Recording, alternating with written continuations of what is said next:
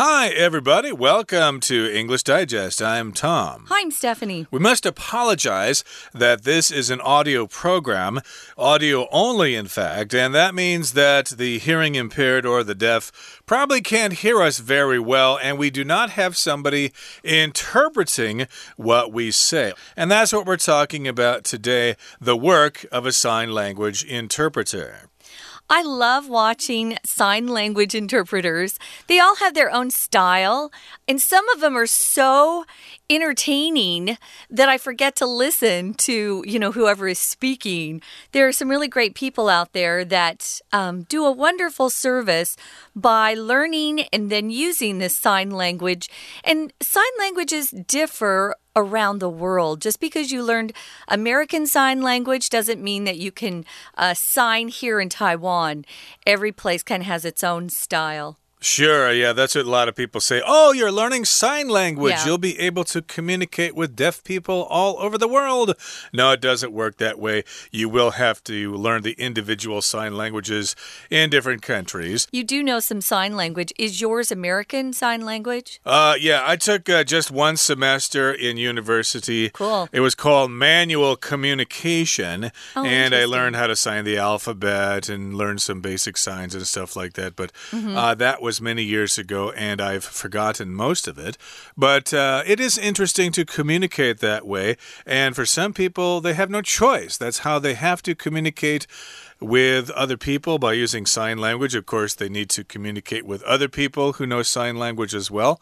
So, uh, if you're a deaf person or if you're hearing impaired and you want to know what's going on with the news, for some types of situations, you will see a sign language interpreter in like one little corner of the TV screen. This was especially, of course, noticeable during the pandemic there when they were giving daily reports of what was happening. So, of course, we had to include everybody to make sure everybody knew what was going on and what to do, etc. So, let's get to it. Let's talk about creating connections, the work of a sign language interpreter. Let's read right now. In March, a response to a question asked in English at a live press conference by Taiwan's Central Epidemic Command Center, CECC, attained nationwide praise. But the compliments weren't being directed at the panel of health executives. Instead, their recipient was the CECC's sign language interpreter. This was because he was able to mentally translate the question into Chinese while simultaneously relaying it to the camera in Taiwan Sign Language. The whole process was flawless, but it only hinted at the challenging nature of the services provided by sign language interpreters. It's the job of these talented linguistic experts to help hearing impaired or deaf individuals understand a spoken language by converting it into sign language. This enormously specialized work demands more than just fluency in both a local language and a local sign language. An interpreter must also possess an excellent memory so that they can accurately reproduce everything that has just been signed or said. As the deaf client's representative, they cannot afford to be sloppy with their words. Sign language interpreters provide support in educational, commercial, and legal settings, as well as over live video phone calls, a system known as Video Relay Service. Each of these fields demands incredible versatility. The more technical the subject of conversation, the more creative the sign language interpreter will have to be in their translation. In a university class on ancient Roman art, for example, the interpreter will have to briskly sign out each letter of the many words that don't have parallel terms in sign language. What's more, professors often speak quickly, mumble, or do not allow the interpreter to review the teaching material prior to the class. Consequently, it's no exaggeration to say that the ability to excel in this immensely challenging profession is a sign of pure genius.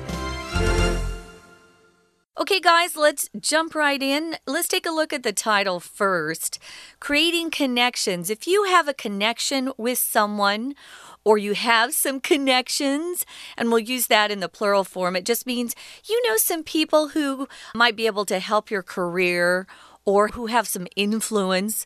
Uh, maybe you know uh, somebody who works in government that can make, you know, things easier for you if you're applying to open up a new business, for example. We also use it, though, as you know, when we're traveling. We'll talk about a connecting flight. Where is your connection? Someone says, for example, I fly home to Phoenix to see my family. And so sometimes they'll go, Where's your connection? Or where's where's your connecting flight? Now we're talking about creating connections getting people to understand what's going on here. And we're talking about a job that some of you out there might look into. It's the, the, the work of a sign language interpreter. Now, an interpreter and a translator are not the same, guys. If you translate, you can get something put down on paper and you spend some time taking it from one language into another or converting that language. But an interpreter has an even harder job. They stand usually by the person speaking and they're they're interpreting or they're converting that language from maybe English into Chinese just by listening to the speaker, which is such a hard job. I really admire these people. This is the work of a sign language interpreter, taking whatever language they know. For example, here we're going to give you an example of someone speaking Chinese, Mandarin, and then actually converting it into sign language. It's been very interesting to watch this uh, since we've had the pandemic around. Uh, yes, indeed. There were those daily briefings uh, yeah. where the panel came out and told us what was happening. And of course, there would be a sign language interpreter there uh, on the stage or on the screen. Mm -hmm. So let's uh, take a look at the first paragraph here. It says In March, remember way back in March earlier this year, a response to a question asked in English at a live press conference by Taiwan's Central Epidemic Command Center, or CECC attained nationwide praise. This is kind of a long sentence, so let's break it down. First of all, it happened way back in March. Mm -hmm. And what happened then was that there was a response to a question. And usually, if somebody asks a question, you want a response. Mm -hmm. Are you mm-hmm. hungry? Yes, I am. That's your response. So somebody asked a question in English, and somebody responded to that question. And this happened at a live press conference. When the government talks to reporters, that's a press conference. But this was not recorded, it was live. It was going directly out over the TV or the radio or whatever. And this was a press conference by Taiwan's Central Epidemic Command Center. That's the department of the government that's responsible for the epidemic, and it's CECC for short. So this response to a question in English attained nationwide praise. So here we've got the word attain, and that just means you reach a certain level, you receive this praise. Yeah, to attain. Um, I know that uh, those press conferences were pretty important to most of us, right? Um, attain also means you are succeeding in achieving something. Maybe you've had a lifelong goal to, I don't know, climb um, Yushan, which is Jade Mountain, and you finally did it. You attained your goal, which is great. So, this response really got a lot of comments, especially uh, positive comments across the nation here in Taiwan. But the compliments weren't being directed at the panel of health executives. Those are the folks that sit at that long table and, you know, we're giving daily press conferences. They seem to get very tired after a while. That's a tough job. They were constantly making sure that they were doing all they could to fight um, that that virus that we had. So, panel here, guys, just means there's usually a group of people who are experts at something and they sit typically at a long table like that and they discuss an issue or the audience asks some questions. You can also have a panel of, for example, wood paneling or a panel of what do they call those solar panels? You've heard of that? Solar panels will uh, use the sun to produce electricity. That's also panel. But here it just means a group of people who are experts at something, and these guys are health executives. What's an executive, Tom? An executive. Well, that's just a, a leader of a certain department. Uh, like uh, the leader of a company is usually referred to as the CEO, the chief executive officer. So we talk about business executives wearing suits, carrying briefcases, and going to the office and stuff like that. Yeah, they're in management roles. Exactly. So these are health executives, people in charge of health departments or something, and they all gather together on this panel, but uh, they did not get the praise, okay? Instead, their recipient or the receiver of those compliments was the sign language interpreter of the CECC. In this particular case, people were complimenting someone, so the person who received those compliments or the recipient of those compliments was the sign language interpreter, even though the panel does a great job and stuff like that. The, the interpreter there was able to do this because it involved, gee, three languages there. Wow. It involved English, sign language, and Chinese. So the reason this person received the praise was because he was able to mentally translate the question into Chinese while simultaneously relaying it to the camera in Taiwan Sign Language. So somebody uh, from the Foreign Press Corps asked him a question. Well, you know, what does the COVID 19 virus in Taiwan have to do with other countries, or whatever the question was? And the interpreter had to understand that question in English and then uh, he had to translate it into Chinese in his mind and then translate it one more time from Chinese into sign language. No easy task. that would have been hard. In fact, I've done a little bit of interpreting, but it was only from Chinese to English or English to Chinese. And it it gives you a headache. So I really admire these folks who make it their life's work to provide interpreters or interpretations, especially the sign language interpreters, they do a wonderful job providing a service for a lot of people who can't hear it, hear the message just with their ears. So, yeah, he was able to to do all of this stuff so fast. Simultaneously, guys, just means it's happening at the same time as something else. For example, if you're watching the World Series here in Taiwan, uh, there are people simultaneously watching the World Series, perhaps in other parts of the, the world, perhaps America, wherever. So it's happening at the same time. To relay something usually just means to communicate something. Uh, hey, will you relay a message to our boss tomorrow, Tom? I'm not coming in, which just means will you carry my message and make sure that somebody else hears it? We're going to talk more about the work required or what a career in sign language interpretation requires, what you need to know about it if you want to go in this direction. But first, we're going to listen to our Chinese teacher. 大家好，我是 Olive，现在要进行第八单元的中文讲解。这篇文章介绍了手语翻译员这个职业。文章第一段以台湾疫情指挥中心在直播记者会上对于一个英文问题的回复，获得全国性的盛赞为开头，带出这篇文章的主角——手语翻译员。接下来我们看到第一题，这一题应该要填可数的复数名词放在冠词的后面，搭配复数动词 weren't 作为这一句的主词。空格这一句呼应前一句，说明疫情指挥中心在记者会上获得全国性的盛赞。但是这句以转折词 but 开头，可以推知这些赞美并不是针对专家小组，所以答案选 F compliments。我们来看到这一句用到的单字 panel，在这边是专家小组或评判小组的意思。After the lecture, a panel of experts answered questions from the audience. 在讲座结束之后，一组专家小组回答了听众的问题。而 panel 不只有专家小组的意思，也有铅板的意思。The plumbers removed a panel on the wall to reach the water pipes。这名水电工拆下墙上的一块铅板，以接触到水管。而控制板就是 a control panel，仪表板是 an instrument panel。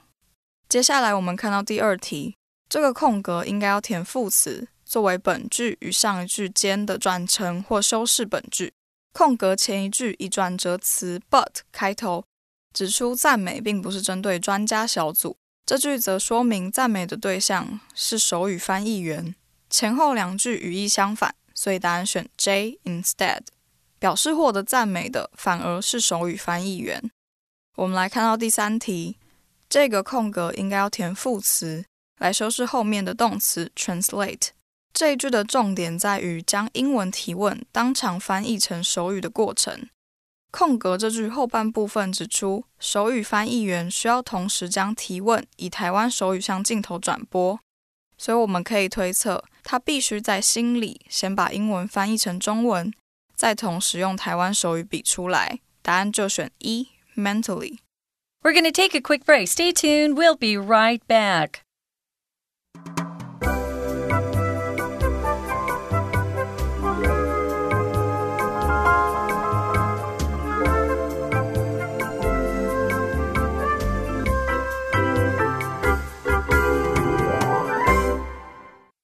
Okay, let's continue to talk about creating connections, the work of a sign language interpreter. So, yes, it was no easy feat.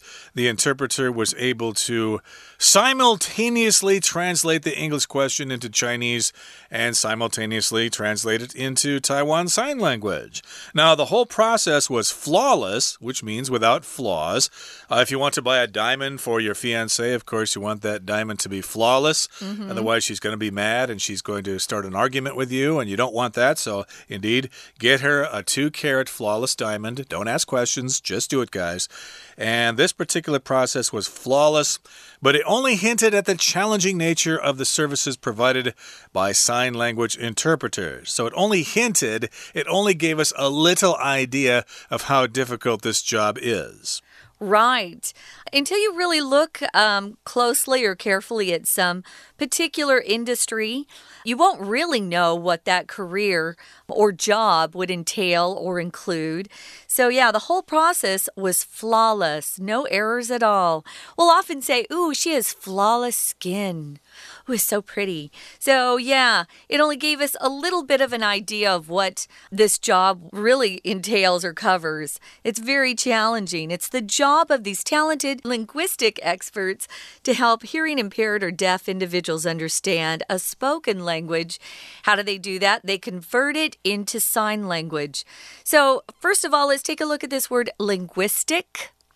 If you're studying linguistics in university or at a college, just means you are learning about language, not necessarily studying that particular language, but how language is learned, which is an interesting field. So they're very talented and they also are helping hearing impaired individuals. If you're hearing impaired, it doesn't mean you're totally deaf or can't hear anything but you don't have perfect hearing.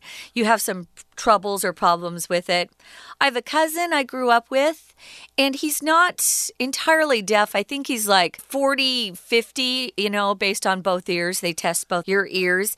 And he wears hearing aids, and his English isn't as clear, maybe as ours are uh, our language ability, but he is able to function just great in society because of the hearing aids. Exactly. That can happen to people who are hearing impaired. So, again, in this particular case, uh, an interpreter is a linguistic expert. Linguistics, of course, is the study of languages. So they're experts in converting spoken language into sign language. So convert means to change something in one format to another. Mm -hmm. You might have to convert computer formats uh, from, say, Apple. So you can use it in a PC or something. You need to convert it or change it over. And this enormously specialized work demands more than just fluency in both a local language and a local sign language. Yes, those are requirements there. You need to have fluency or you need to be fluent in the sign language and the local spoken language, but there's more to it than that. Yeah, you have to have an excellent memory. Uh, remember, these guys are listening to someone speak. They've got to keep that in their head while they're also uh, converting it or uh, translating it into another language. So it's enormously specialized work and it demands more than just fluency, as Tom said. An interpreter has an excellent memory so that they can accurately reproduce everything that's just been signed or said. I thought that was the hardest part mm. to hmm. remember what you had just heard and then be doing something simultaneously, converting that language into something else that's hard. If you reproduce something, you produce something that's already there. So, for example, humans reproduce humans. We have baby humans, right? Or if you want to reproduce a document, you'll copy it. So that's reproduce. Now, as the deaf client's representative, they cannot afford to be sloppy with their words. If you're sloppy, you're like, whatever, you know, it's like 随便. So you have to be very exact. You can't just make stuff up. You have to stick with the words that your client's actually saying.